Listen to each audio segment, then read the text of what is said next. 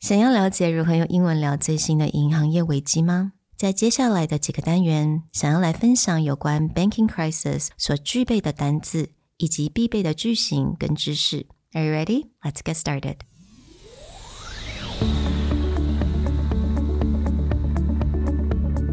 Hello，欢迎来到 Executive Plus 主管与沟通力的 Podcast。I'm Sherry, an educator, certified coach, and style enthusiast.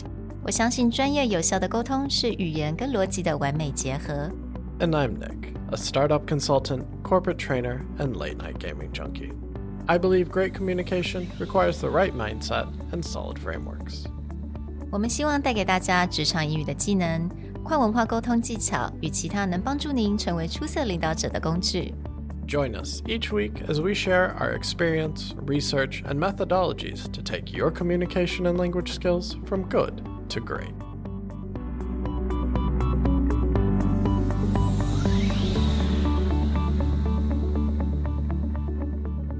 Hey, everybody. Welcome back to the Executive Plus podcast. It's everywhere. There's nothing that you can read, watch, or do without having to hear about the banking crisis. Mm. There's a lot of references back to 2008 or other times where the world's economy looked like it was in trouble. We tend to stay away from just very news heavy cycles here on the show, but this is something that is clearly repeating itself over and over again. So, we wanted to talk a bit about what's happening in the financial world and give you the terms, the vocabulary, and the ways to speak about it in English so that you can understand what you're hearing and express what you think about it. 那我相信有很多现在在听我们 podcast 的朋友们，你们是这部分的专家，所以我们必须得说，We're not here to educate everyone on the financial world. That's not what we're doing here. 但是这个的目的是希望所有的人都能够在做 small talk 的时候，或者是你可以参与人家的这些 discussion. You can engage with people when people are talking about financial crisis or banking crisis. 能具备这些很基本的 words and phrases，所以我们的目的是希望大家能够很专业的来聊这一件事情。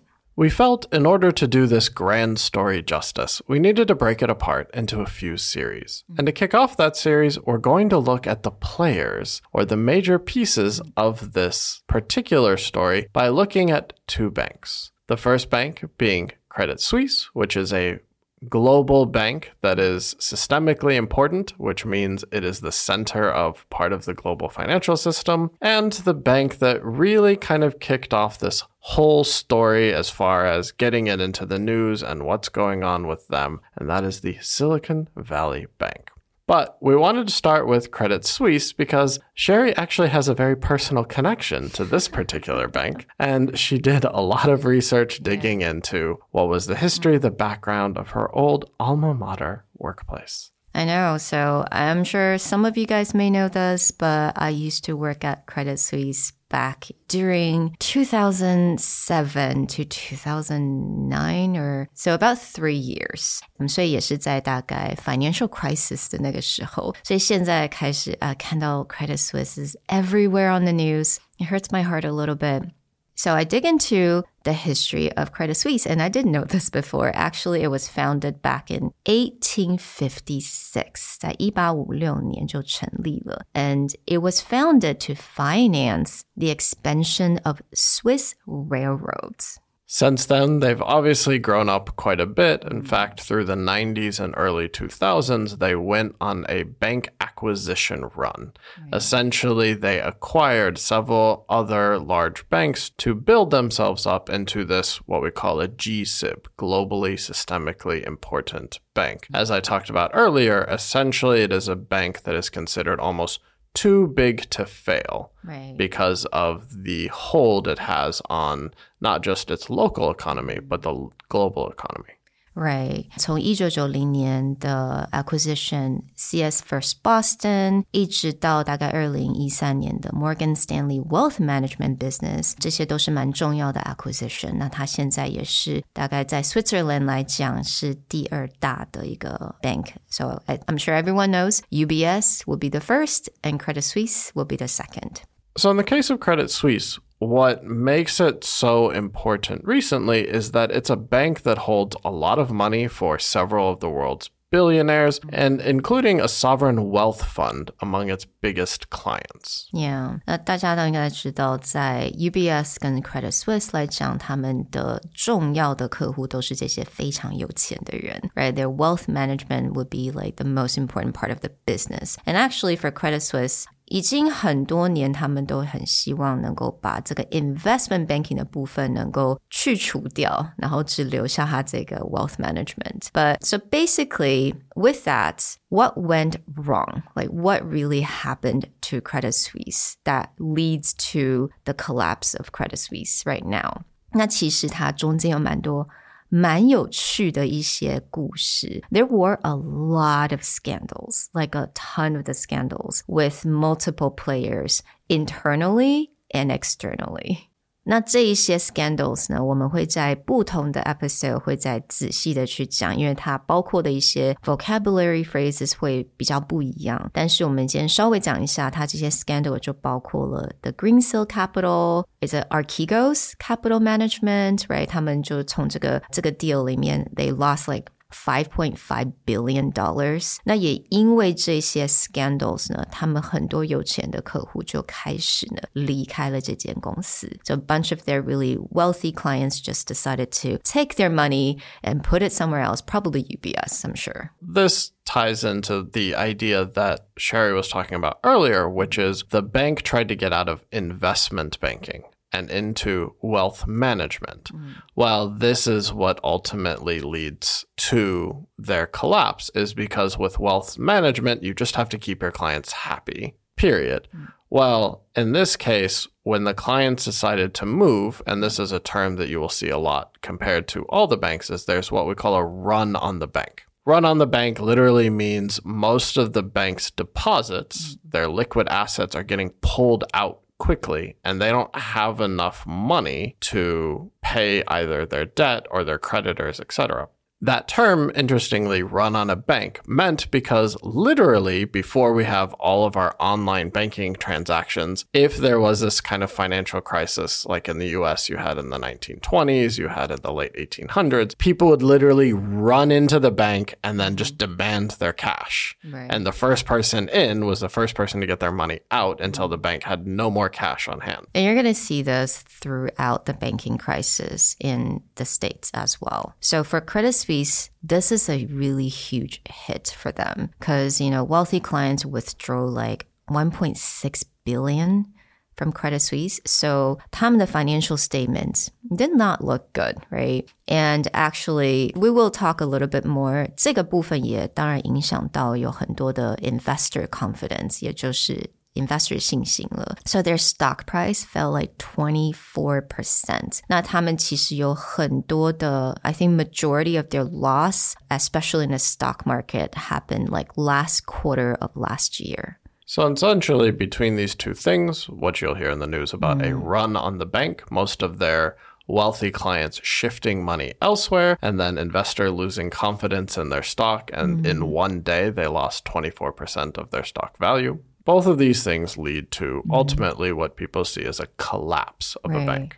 And with the collapse, 我们刚刚有讲过 the stock price plummeted, right? 我们常会看到这个字 plummeted，因为跌的非常的多，或者是 tumble 这些动词都是我们常会看到，尤其是在这个股票市场，当它跌的很多的时候，we can say plummeted or tumbled.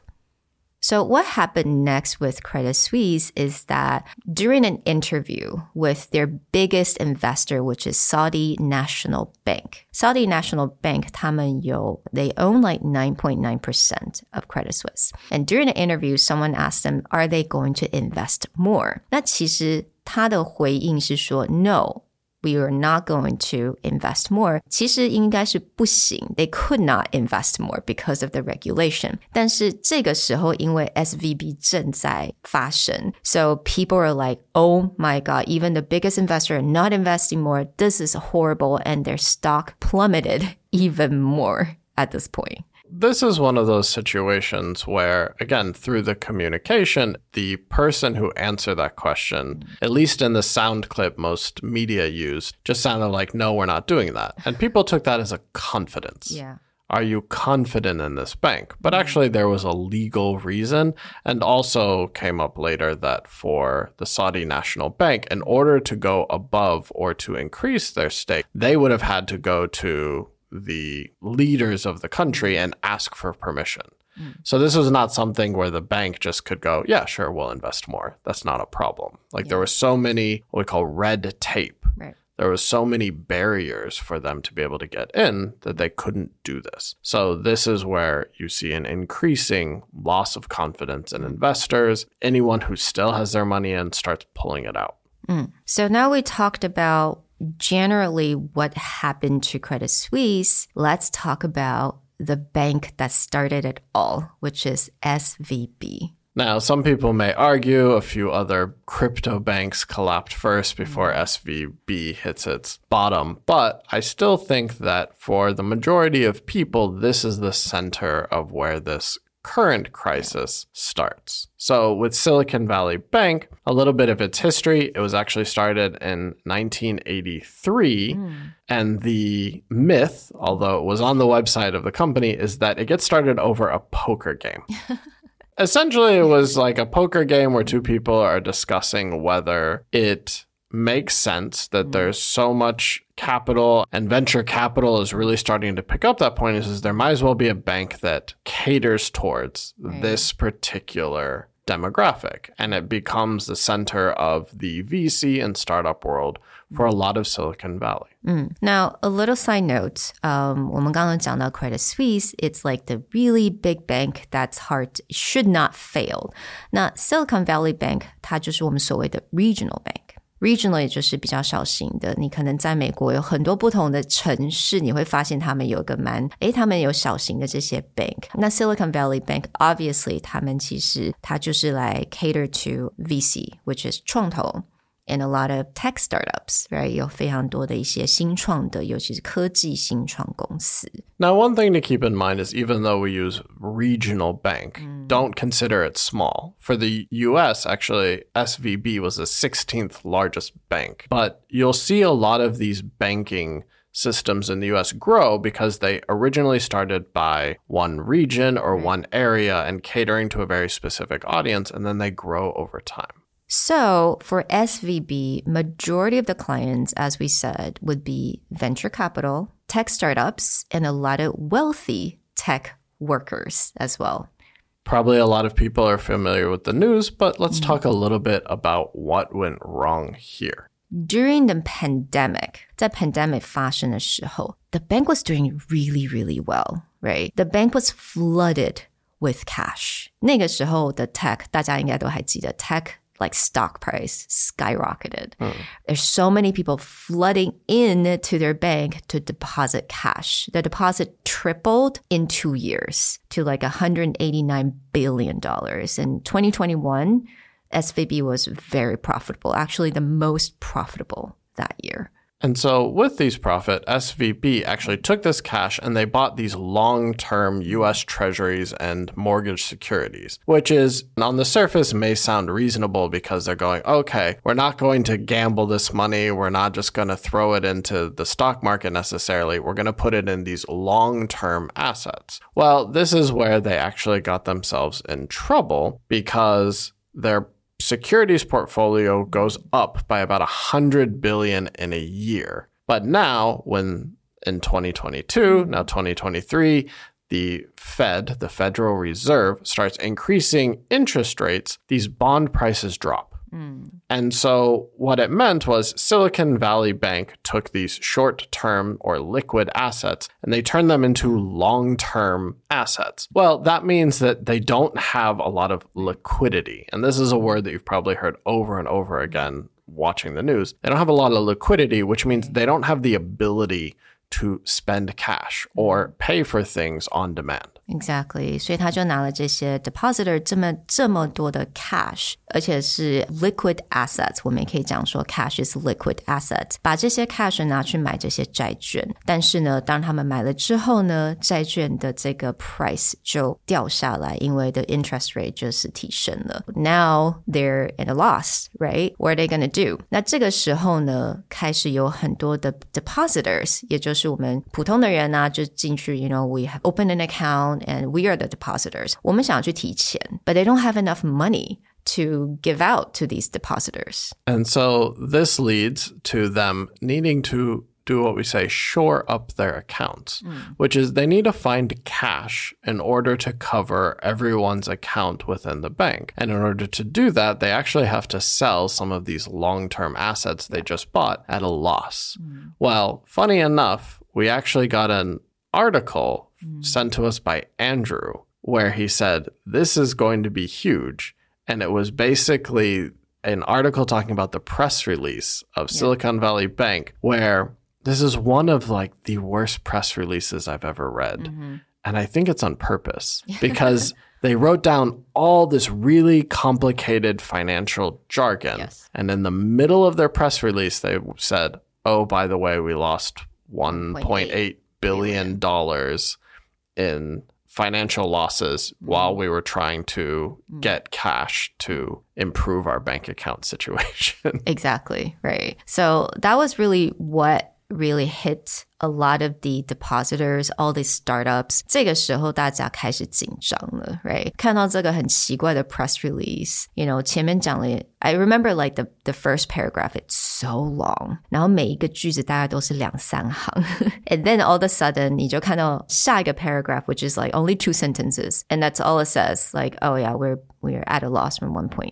billion dollars。 然后我还记得，so I think like something it was the CEO or the chairman he actually gave like a talk right he said oh don't panic 他教大家哦不要紧张 we're fine but of course when you tell people don't panic the first thing they're going to do is panic so I think that's why everyone rushed to the bank to want to withdraw all of their money or hard work money So, similar to our discussion on Credit Suisse, you trigger what we say again a run on the bank, where venture capitalists, startups, etc., go, Oh, this bank's in trouble. Mm. Start pulling your money out now. Mm. So by this time, obviously the government needs to step in and help. 那这个部分呢，我们会在下一个单元会做比较多的一些 coverage because it has a whole different set of vocabulary and phrases. But for now, I think the government definitely promised only the depositors, right? Not the investors. Depositors to get their money back for sure. Right. So, one of the main themes that you'll see in the future episode is separating out this idea of when a bank collapses, whose money should be saved? Yeah. And how does this compare to the previous financial collapse of 2008 and why everyone was worried about a bailout? Join us for the next episode where we start to dive in what are the consequences of what happens to these two banks? We'll talk to you guys next time. Bye. Bye.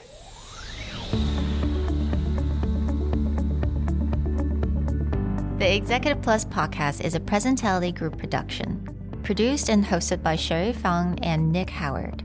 You can search us on Facebook, 主管英文 Executive Plus. You can also find us on Instagram, Communication R&D, and email us at sherry at epstyleplus.com.